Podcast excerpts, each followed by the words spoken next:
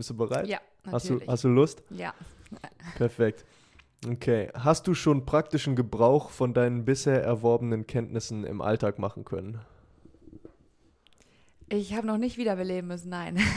Nicht? Aber kleine Sachen wie, weiß ich nicht, bei meinem Bruder bei kleinen Verletzungen, wo er einen Herzinfarkt bekommen hat, quasi eben den Daumen zu verbinden vor ein paar Jahren.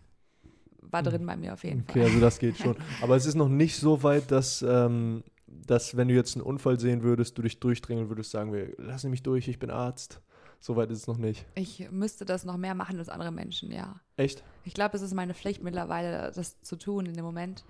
Aber ich habe es noch nicht mitbekommen. Zum Glück. Aber, aber es, äh, gibt es denn so eine Ärztepflicht? Also gibt es eine Pflicht von Ärzten? Ähm, ich, ich glaube, es gibt auch für Polizisten, wenn die in Zivil sind, eine Pflicht, trotzdem zu helfen. Die gibt es bei Ärzten auch, Gibt es ja. auch bei Ärzten. Sch- Schwört ihr ein Eid, wenn ihr das Studium Mhm. beginnt? Nee, wenn wir es abschließen nachher.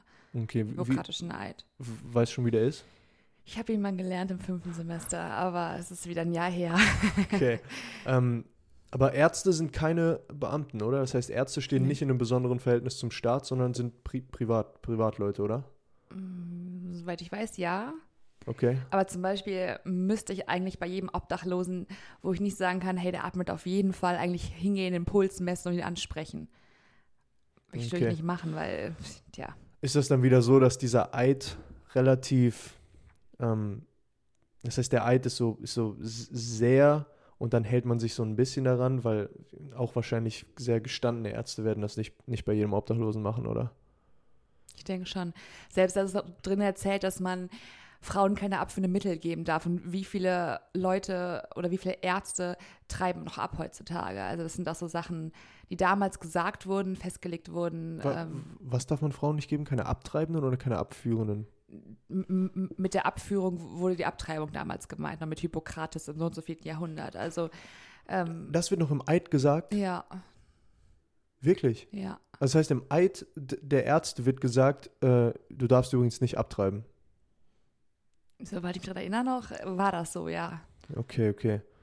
Gut, also diese Abtreibungsdebatte, die werden wir jetzt hier nicht starten, weil ich glaube, das würde den Rahmen sprengen. Aber ähm, hast du denn schon mal von, von, von Ärzten gehört, passiert das so, dass, dass wenn jemand umkippt da und ein Arzt das mitbekommt, geht er hin und, äh, und macht so, Ich kenne es nur aus dem Fernsehen bisher, aber okay, also beim okay, nächsten Umfeld musste noch keiner eingreifen. alles klar. Perfekt. Zweite Frage. Wie behandeln Ärzte Patienten, von denen sie wissen, dass sie Medizin studieren?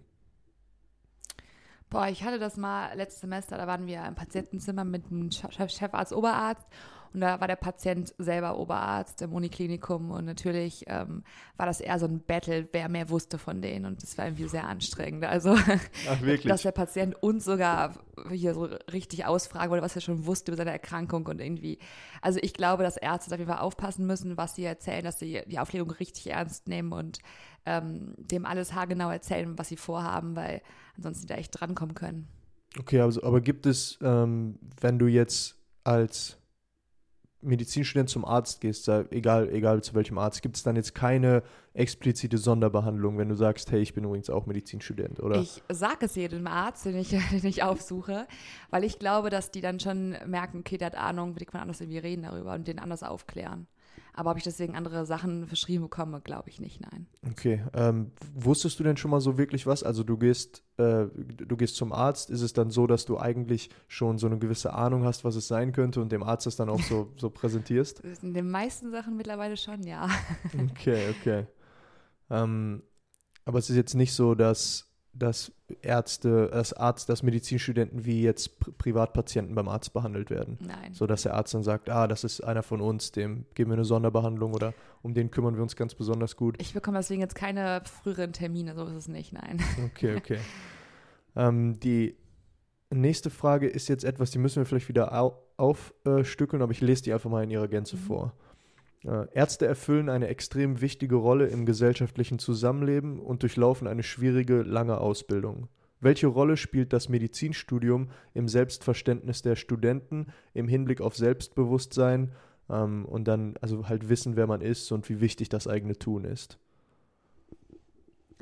Ich denke auf Selbstbewusstsein eher negativ aus. Ich meine, von außen riecht man immer, wow, Medizin, unglaublich toll und cool und ist ein toller Job und so. Aber ich glaube, weil du mit diesem, diesem Zwang immer bestehen zu wollen, zu müssen, den anderen Leuten, die vielleicht besser durchkommen als du, weniger lernen müssen als du, äh, dich, glaube ich, vergleichen musst, glaube ich, ähm, kannst du auch sehr schnell an dir selber zweifeln und in deinem Können. Und ähm, das ist ein kleiner Teufelskreis, glaube ich, bei, bei vielen Kommilitonen von mir auch.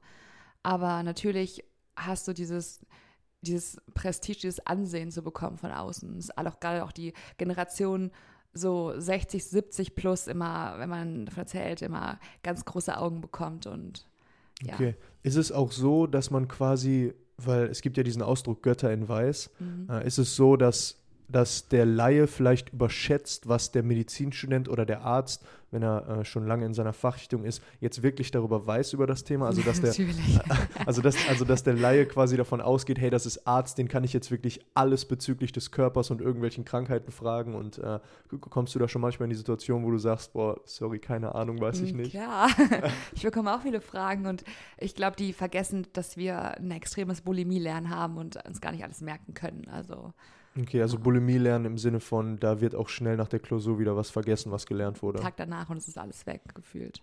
Okay, aber das liegt natürlich auch an der Fülle an Klausuren, die ihr schreibt, oder? Ja. Wie, wie viele Klausuren hast du dieses Semester geschrieben? 19 Stück, inklusive so kleinerer Fächer. Okay, 19 Stück und sag mal, wie, aber die, aber die Frage kommt gleich noch. Also, der, der, der Laie, der so hört, hey, da studiert jemand Medizin, der muss, der muss alles wissen, der überschätzt vielleicht das, das tatsächliche Wissen von, von einem Arzt. Ist, ist, es so, dass, ist es so, dass Ärzte auch noch im Beruf nachschlagen müssen? Also oder müssen ja. die sich nochmal noch mal intensiver damit beschäftigen? Definitiv. Also jeder Arzt hat von seinem Fachbereich die Bücher da liegen und äh, studieren, auch wenn Leute da auch im Zimmer sitzen, nochmal nach, was, was sie gerade genau haben könnten. Also Okay, dann ist es wahrscheinlich auch so, dass, wie jetzt zum Beispiel äh, im, im, Physikstudium, dass man dann, wenn man sich einmal in eine Methode richtig reingedacht hat, dann versteht man das und dann hat man quasi diesen, diesen, diesen Gedächtniseffekt. Das heißt, wenn man das Thema nochmal bearbeiten muss, kommt man schneller wieder rein, aber man kann sich natürlich nicht alles auf einmal merken. Ich glaube, nach diesen fünf Jahren Facharztausbildung bist du in deinem Bereich so ein Meister, aber das drumherum wirst du kaum mehr wissen, glaube ich. Also dann wirst du quasi in diesen fünf Jahren bis hin zum, zum zum, blöd gesagt, ein bisschen zum Fachidioten erzogen. Richtig, ja. Weil, weil, weil, aber das Fach ist natürlich, also das Fach Medizin an sich ist natürlich mit all seinen Unterbereichen so extrem aufgestückelt mittlerweile. Du brauchst wahrscheinlich auch einfach Leute, die sich in ihrem Bereich am besten auskennen. Ne? Ja. Und ähm, Life ist äh, Leben, das Leben ist ja ein Teamsport. Das heißt, man kann nicht. Äh, aber das war, das war immer so, dass das Medizinstudium so ein, so ein so ein Allgemeinstudium war und Ärzte, und das ist gar nicht so lange her, 200, 300 Jahre, wirklich zuständig für alles waren, ne? Mhm. Für Zähne ziehen, für innere Medizin und und und. Kann wahrscheinlich froh sein, dass das mittlerweile nicht mehr so ist. so, sonst hätten wir äh, wahrscheinlich nicht ganz so hochentwickelte Mediziner. Äh, und jetzt die, die vierte Frage knüpft da eigentlich relativ nahtlos an. Was ist die erste Reaktion, die du bekommst, wenn du hörst, dass du Medizin studierst? Wenn ich das höre. Quatsch, also wenn, wenn du sagst, wenn du, nee, also wenn andere hören, dass okay. du Medizin studierst, sorry. Ähm, ja, ich bekomme mal so ein, so ein Wow, krass gesagt. Erstmal Punkt. Erstmal Stille im Raum. Mic drop. Also, äh, und ist das, ist das demografisch abhängig? Das heißt, haben Junge eine andere Reaktion dazu als Ältere? Oder wie du gerade schon sagtest, äh, dass die Eigentlich Alten. nicht, nein. Nicht? Nee. Und was ist so, was ist dann die zweite, was folgt darauf? Immer nur so ein Wow und wird das dann stehen gelassen oder wird dann auch ab und zu mal nachgefragt? Welches Semester ich bin, ist auch mal wichtig. Ob ich gerade anfange oder ob ich schon weiter bin. Ob ich durchgehalten habe bisher oder nicht. Okay, okay. Und ähm, ist das so, dass du mittlerweile eine, eine, standardisierte Antwort hast auf, auf, dieses, auf, die, auf die Fragen oder? Es kommt immer noch die Frage von wegen, mein Gott, das ist schon unglaublich schwer, oder? Und dann sage ich immer so, es ist einfach viel zu lernen, aber so schwer ist es gar nicht. Ja. Okay. Ähm, das ist natürlich auch, das haben wir eigentlich im letzten Podcast schon besprochen, da ist ja wirklich eins der, so eins dieser sagenumwogensten Studiengänge ist und weil es, glaube ich, mit am schwierigsten ist reinzukommen, ist man natürlich, wenn man dann mal einen echten Medizinstudenten trifft, so im echten Leben und es äh, ist bestimmt wie, weiß ich nicht, das erste Mal einen Tiger in der Wildbahn sehen oder so, wenn man auf Safari ist. okay, die nächste Frage, die ähm, ist jetzt äh, vielleicht nicht ganz so ernst gemeint, aber die hat schon, weil sagen wir einen wahren Kern. Äh, sind Kinderärzte die Grundschullehrer der Medizin oder ist der Job des Kinderarztes genauso schwierig wie die anderen? Ich weiß nicht, ob der weniger schwierig ist, weil du, glaube ich, mit den Kindern echt eine Engelsgeduld brauchst und ähm, auch mit den Eltern gerade, die immer helikoptermäßiger werden, glaube ich. Ähm, aber es ist auf jeden Fall ein Bereich, glaube ich, der vielleicht entspannter ist, als in der Notfallpraxis zu arbeiten. Okay. Äh, kannst du mal so ein, so ein kleines, so, äh, sagen wir mal, so den einfachsten Arztberuf Beruf nach dem Studium und den schwierigsten sagen? So, so aus deiner Meinung nach, so von deiner, aus deiner Perspektive? Was so das einfachste Fach und was ist das schwierigste? Jetzt so diese Radiologie ausgenommen, sondern so das Fach, wo man wirklich noch so mit Menschen zu tun hat. Also ich glaube am einfachsten, weil es einfach in meinen Augen bisher so am ähm, monotonsten mir erscheint, ist die Anästhesie. Okay. Machst der Aufklärung und äh, bist bei der Narkose dabei. Ähm, also Anästhesisten müssen auch Medizin studieren. Ja, ja klar. Kein... Nein, das ist ein Fachbereich. Okay, okay. Und ich glaube, das Schwierigste, also was ich einfach Bange vor habe, ist Neurochirurgie, muss ich sagen, weil das Gehirn finde ich unglaublich heavy und ähm, da würde ich mich nicht dran trauen, glaube ich.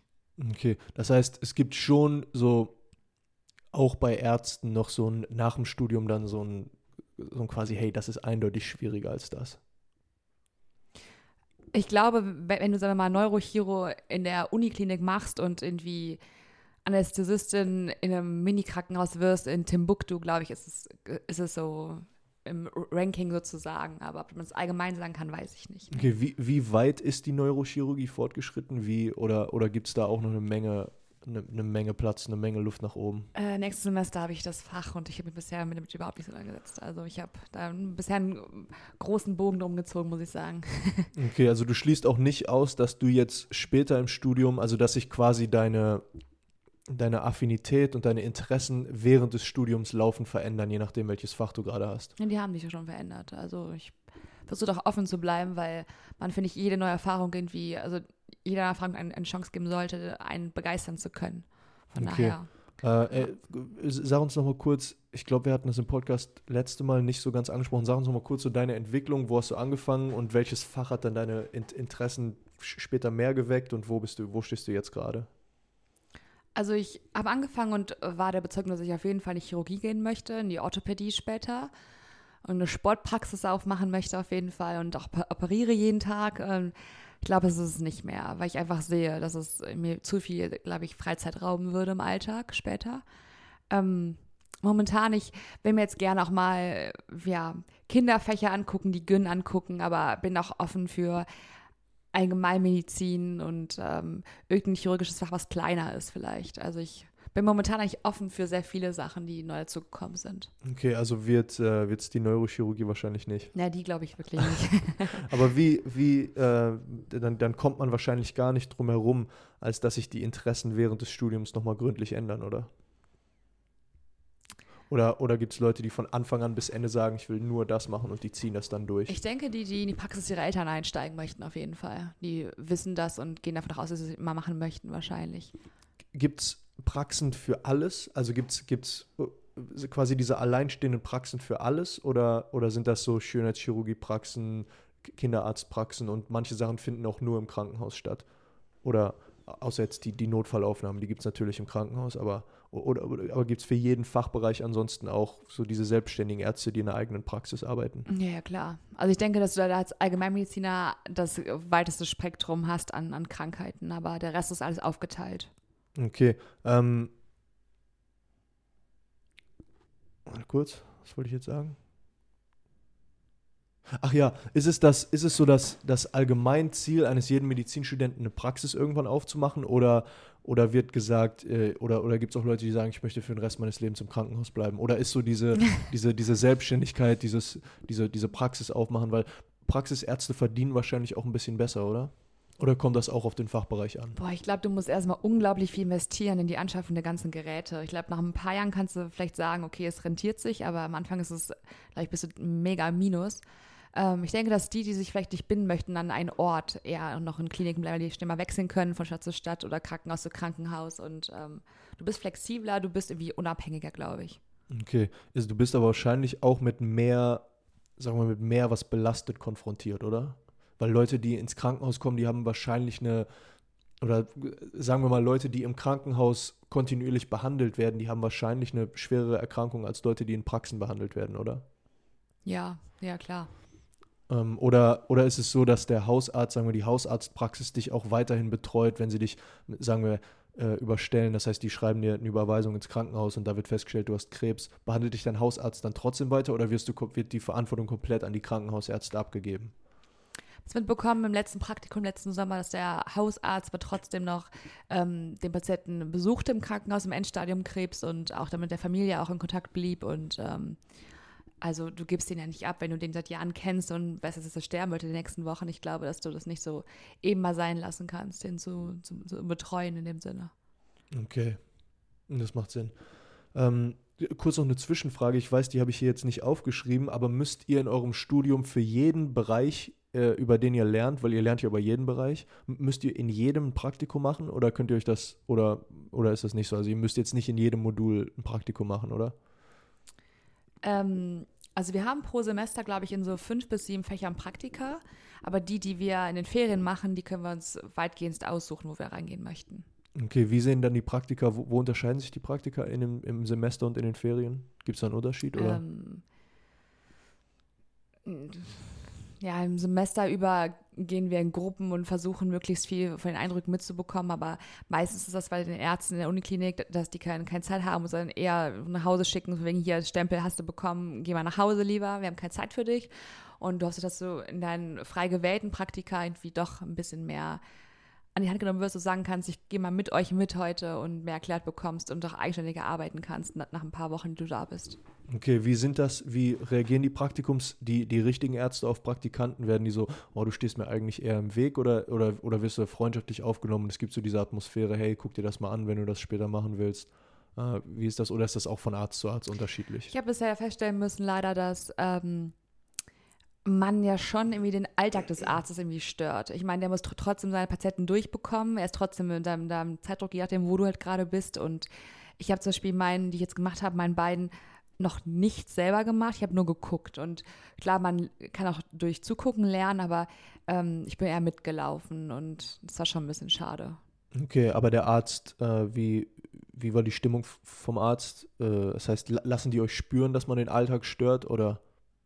Nee, da habe ich schon versucht, irgendwie nett zu sein, mich einzubeziehen und äh, mir zu zeigen, hey, du bist doch irgendwie willkommen und komm immer wieder gerne zurück, wenn du willst. Ich dachte mir so, es ist lieb von euch, aber klar, ich, ich gehe mal weiter.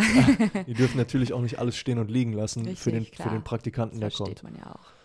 Okay, sehr schön. Sechste Frage. Äh, wie nahe dürfen Ärzte die möglicherweise schwierigen oder fatalen Schicksale ihrer Patienten an sich heranlassen? Und wie wichtig ist in diesem Zusammenhang die Professionalität? Das heißt, wir haben gerade über Krebspatienten im Endstadium geredet. Wie, wie sieht das aus?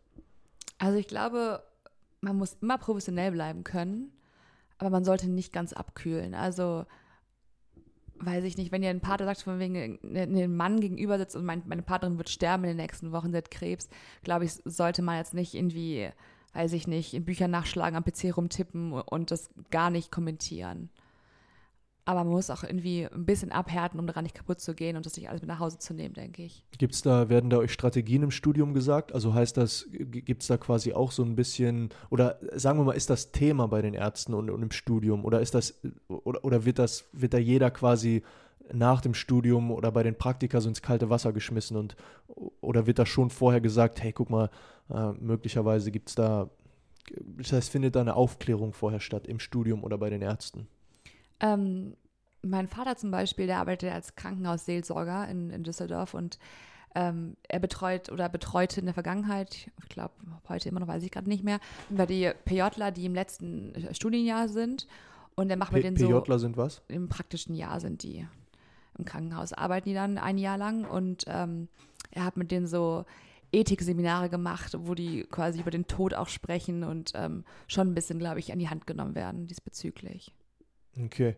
Ähm, wie sieht das bei dir persönlich aus? Hast du da schon mal jetzt bei einem Praktikum eine Erfahrung gemacht, wo du sagst, boah, das hat, das war jetzt schwierig zu verarbeiten. Da musste ich eine Nacht drüber schlafen. Jetzt, jetzt abgesehen von dem, von dem Leichen auseinandernehmen im zweiten Semester, sondern wirklich so diese, diese, diese Schicksale von echten Menschen, die in eine Praxis kommen, wo du ein Praktikum machst oder so. Hast du da schon mal was erlebt, was dich nachhaltig äh, ein bisschen geprägt hat? Mm, bei mir war das eher vor dem Studium in meinem PJ, äh, in meinem FSJ, Entschuldigung. Ähm, da habe ich Patienten betreut, gerade noch längere Zeitraume hinweg und ähm, ja, eine Frau und ein Mann, den ich, ich nie, nicht vergessen werde, weil ich die echt lange betreut habe. Und ähm, da habe ich nachher auch, als sie gestorben sind, sehr geweint und ähm, war zu Hause wie ein Häufchen Elend. Ich glaube, da muss ich dran arbeiten ein bisschen. Aber es hat mich sehr mitgenommen damals. Aber inwieweit ist das dann auch wichtig für einen Arzt, diesen, nicht dieses, nicht dieses Roboterhaftige anzunehmen, sondern schon noch ähm, also natürlich ein Arzt darf dann nicht, wenn er eine Krebsdiagnose gibt, mit der Familie in Tränen ausbrechen. Aber wie wichtig ist es da, seine, sagen wir mal, die, die, die Menschlichkeit zu bewahren für einen Arzt? Mm, sehr wichtig, weil es die Patienten, glaube ich, ähm, auch tröstet, wenn die merken, irgendwie der Gegenüber, der hört mir zu und der ähm, nimmt irgendwie mein Leid ein bisschen mit auf. Ja, da gibt es natürlich auch nochmal einen gravierenden Unterschied, ob da jemand mit einer Grippe zu einem kommt oder mit, mit Krebs im Endstadium. Ne? Das, heißt, ja. das heißt, der Grippepatient darf sich jetzt wahrscheinlich nicht über überbordende Empathie freuen, sondern dem wird dann ein äh, Antibiotikum verschrieben und gesagt, so jetzt der nächste Grippepatient. Aber, aber bei, den, bei den Krebskranken oder, oder was, in der Hinsicht ist, wahrscheinlich dann. Ähm, hast du schon mal einen Arzt getroffen, der sich da hast du schon mal beide Extreme erlebt? Ein Arzt, der sich da wirklich extrem viel Mühe gegeben hat und ein Arzt, der sich wirklich gar keine Mühe gegeben hat? Oder sind da alle Ärzte so ein bisschen auf einer Stufe und. und ähm, ich habe leider erst bei so Diagnosen, die schwerwiegender sind, mir erst zwei Ärzte beobachten können, mein letzten Praktika. Und ich fand den einen besser als den anderen definitiv, okay. weil der empathischer war und auch irgendwie auch sich mehr Zeit nahm für den Patienten im Moment. Also jetzt nicht fachlich besser, sondern menschlich besser. Ja. Okay, sehr schön. Dann ähm, jetzt mal eine äh, Frage, die ein bisschen weggeht von dem, von dem schweren Stoff. Welche Gruppe Mediziner hat im Berufsalltag den höchsten Stressfaktor? Mhm. Denk, kann man das nicht pauschalisieren? Ich denke, das Thema hatten wir doch schon, weil das sind, also ich denke, dass die Chirurgen den meisten Stress haben in dem Sinne.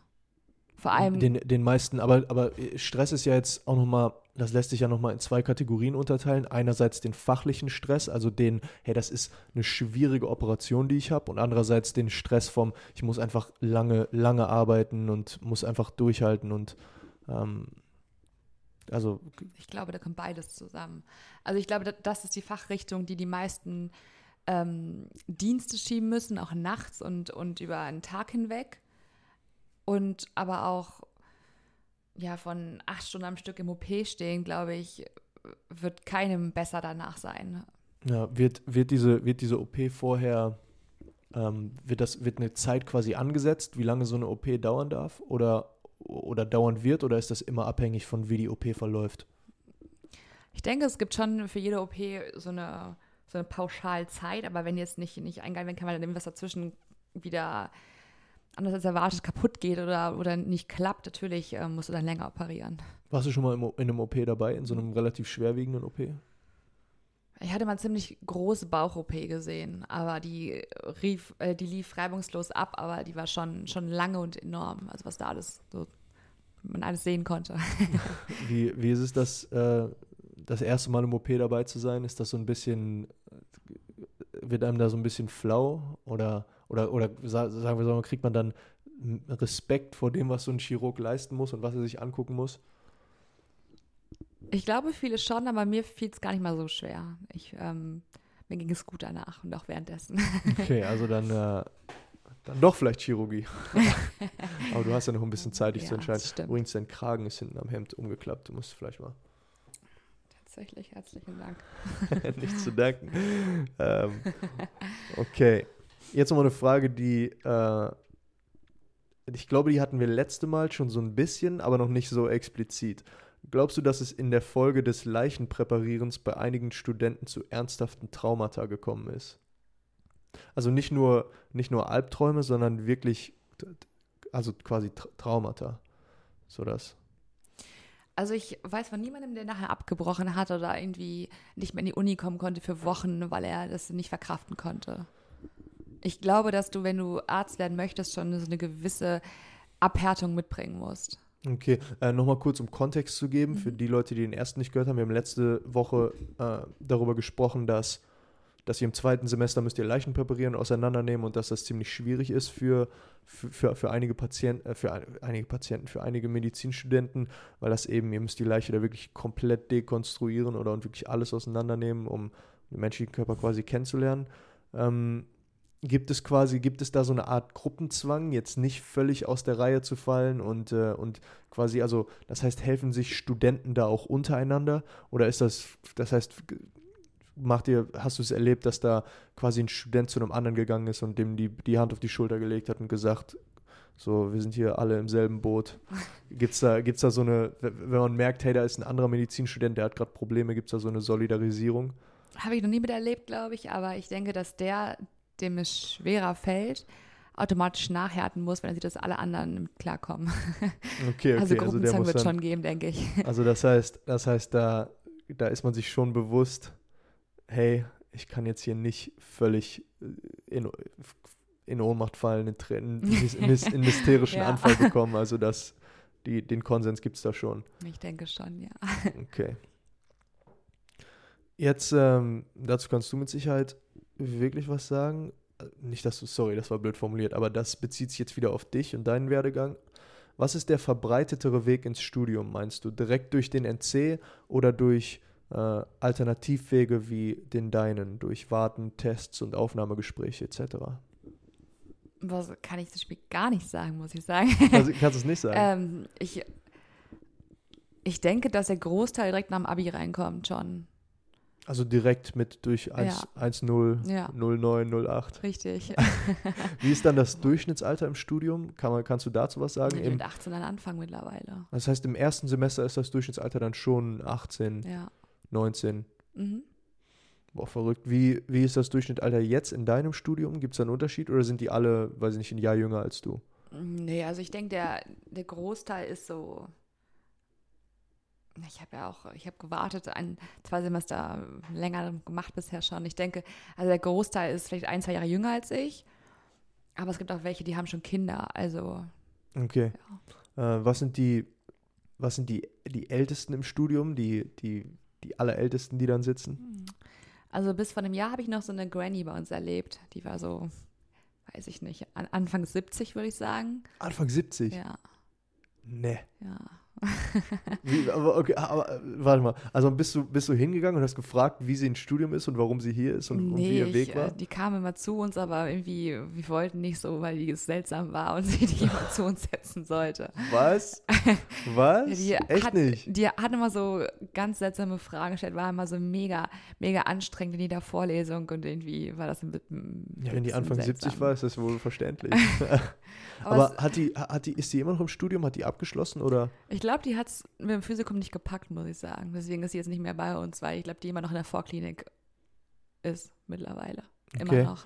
äh, könnte jeder, der sagen wir mal das Abitur gemacht hat, wenn, wenn er die, die richtige Anzahl an Wartesemester hat, das heißt jetzt rein hypothetisch, äh, ich habe Abitur gemacht, weiß ich nicht, sch schlecht, so re- m, d- 2,9, 3,0 und ich warte einfach 20 Jahre, könnte ich dann auf jeden Fall meinen Medizinplatz bekommen. Ich glaube, die Also- wurde abgeschafft, die Wartezeit, glaube ich, le le letztes Jahr, glaube ich.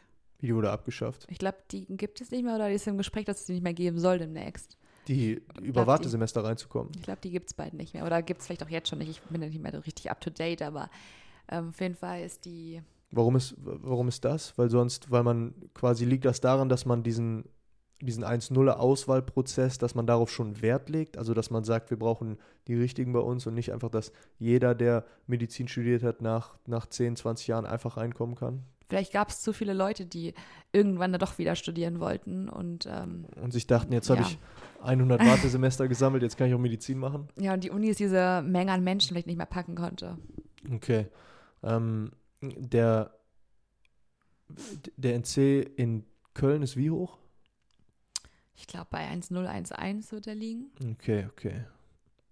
Merkst du, gibt es menschlich Unterschiede zwischen den Leuten, die, die so ein.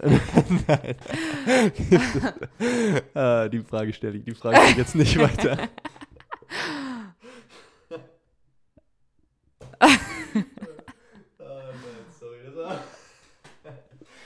Ähm, Aber ja, gibt es bestimmt. Ja, ne? Also, wie ist deine, oh Mann, wie ist deine allgemeine Erfahrung mit Professoren? Engagiert, nett, empathisch, äh, gestresst, lustlos oder kann man das nicht pauschalisieren?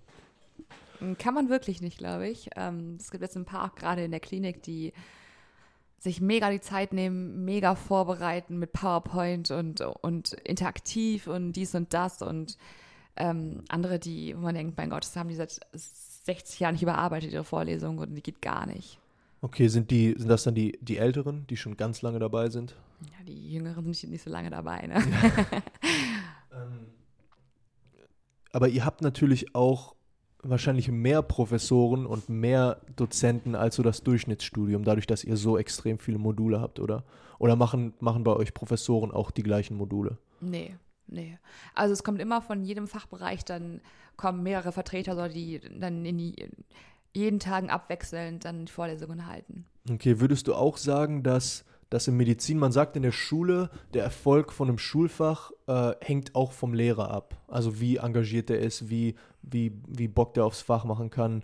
Ähm, und das ist natürlich in anderen Schulenfächern meiner Erfahrung nach auch so. Ist das in Medizin auch so oder, oder denkt man sich da, ist quasi das, äh, die Einstellung, die Grundeinstellung eine andere? Denkt man sich, ähm, gut, ich habe jetzt sowieso 20 Module dieses Semester, ist egal, ob da mal einer jetzt dabei ist, der, der lustlos oder un unengagiert ist. Ich ziehe das einfach durch.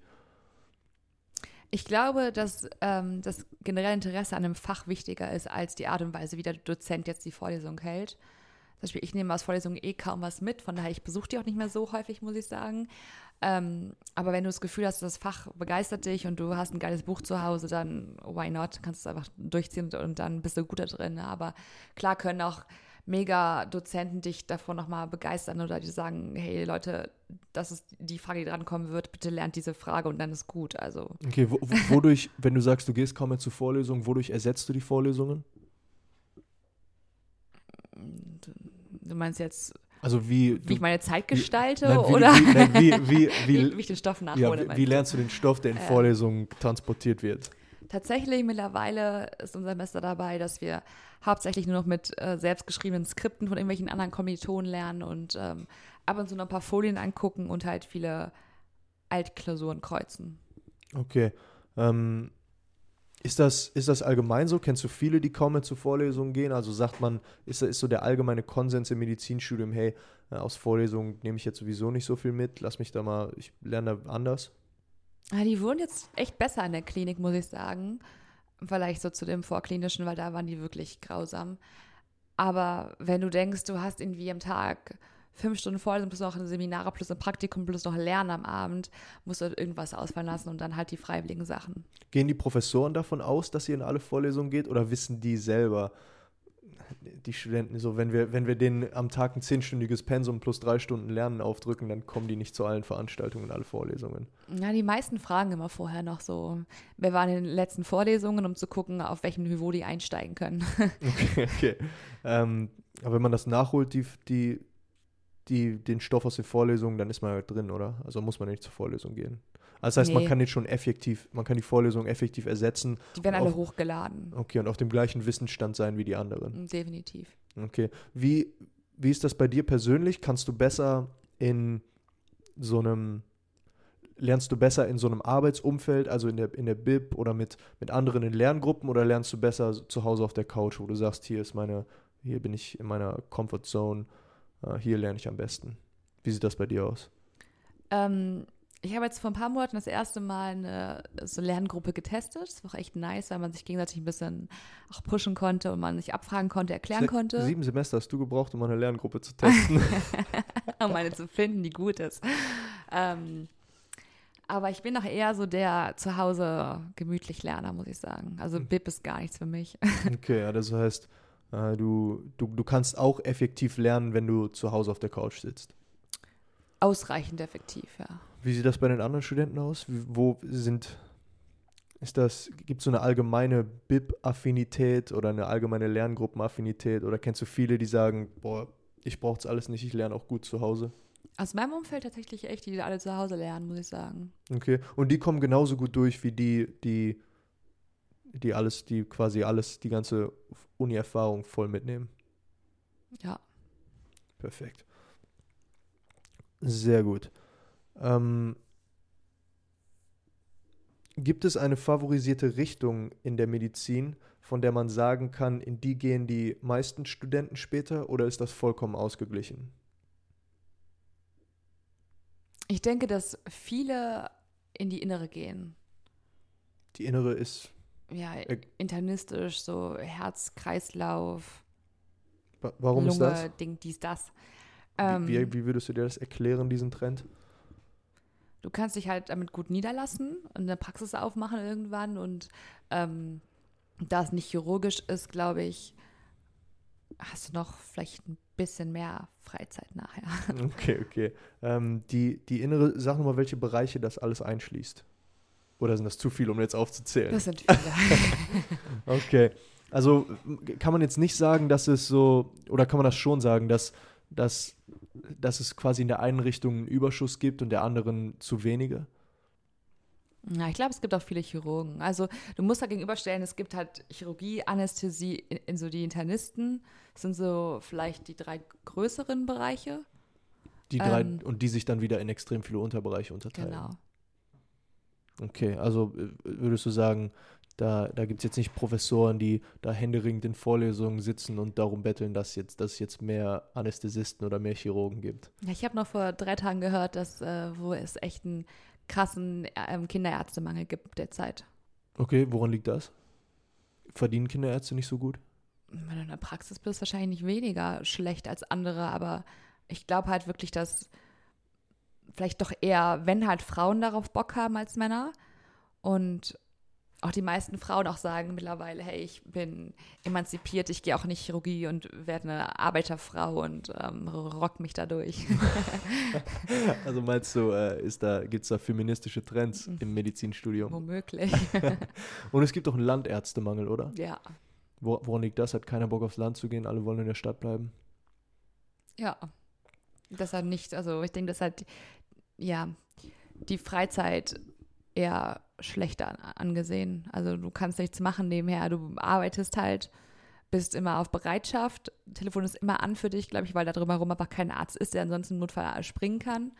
Ich glaube, du verdienst nicht mal so schlecht, aber wer will so ein Leben halt haben, ist die Frage.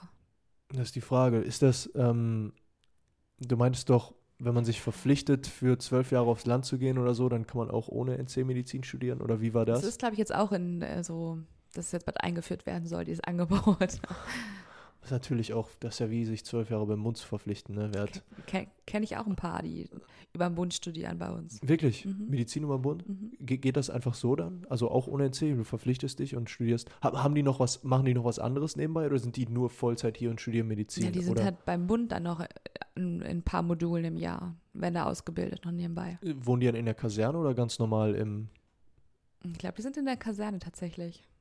Verrückt. Ist die, ist die Einstellung bei denen anders? Merkt man das? Merkt man, merkt man, dass die irgendwie disziplinierter sind? Wie sieht das aus? Ich glaube, die müssen mehr durchziehen, weil ähm, die sonst die Zulassung zu, zu studieren verlieren können, glaube ich, wenn die zu lange rumhängen und nichts leisten in der Zeit. Okay, klar, der Bund übernimmt ja quasi dann deren Ausbildung, oder? Richtig.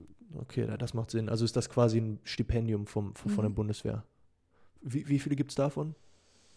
Weißt Ich, du? ich kenne eine, wer ist da unter mir, aber Und es gibt ähm, bestimmt ein paar. was weißt du, ich weiß, das ist eine Frage, damit hast du jetzt, äh, aber, aber weißt du, wa- was sie beim, ist sie dann quasi beim Bund in Zivil oder steht sie auch auf Bereitschaft, weil sie nicht in den Auslandseinsatz ein, eingezogen zu werden? Also irgendwann wird sie für ein paar Jahre dann halt beim Bund als Ärztin arbeiten müssen. Aber momentan werden die, glaube ich, ausgebildet, einfach um in diesen Situationen klarzukommen. Aber es ist nicht, dass sie da, glaube ich, mit irgendwelchen Waffen irgendwo rum, rumrennt und irgendwelche heftigsten körperlichen Übungen machen muss. Das glaube ich Okay, nicht. okay. Also es gibt schon mehr als, es gibt, wie wir das schon im letzten Podcast gesagt haben, aber um das nochmal deutlich zu machen, es gibt schon mehr Wege ins Studium als nur den 0,8er, Ja, 1,0er NC. Mhm. Okay. Äh, und das ist da ein Unterschied zwischen, haben wir schon geklärt, ne? Ja. Äh, in welcher Richtung steckt später das meiste Geld? Ich denke, dass die plastischen wirklich ähm, ordentlich Asche machen können. Ganz, ganz klischeehaft. Ja. Die, die Jungs, die, die die Mädels schöner machen, die hängen dann auf Saint-Tropez die Sommer. Ich glaube aber auch vor allem deshalb, weil viele, gerade Frauen, auch sowas aus der eigenen Tasche bezahlen möchten, wenn es jetzt sie enorm stört. Und das ist natürlich, wenn du für, weiß ich nicht, eine Brust-OP 8000 Euro abgibst, mal eben, die dann Cash ins, ins Budget des Arztes wandern. Die OP-Kosten sind nicht so hoch, glaube ich. Vielleicht 300 mit allem drum und dran. Sind, äh, wa was haben die plastischen Chirurgen für einen Ruf im Medizinstudium? Nicht die, nicht die, die Unfallopfer rekonstruieren, sondern wirklich die, die Lippen spritzen, Brust-OPs machen, Brazilian Butt Lift.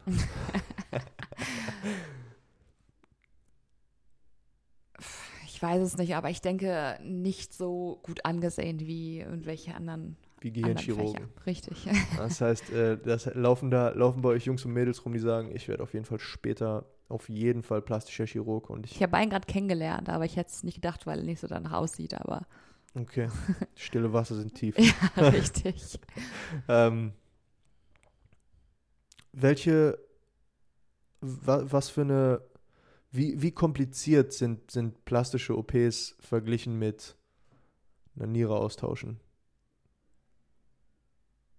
Vom Fachlichen her. Wie kompetent müssen die plastischen Chirurgen fachlich sein?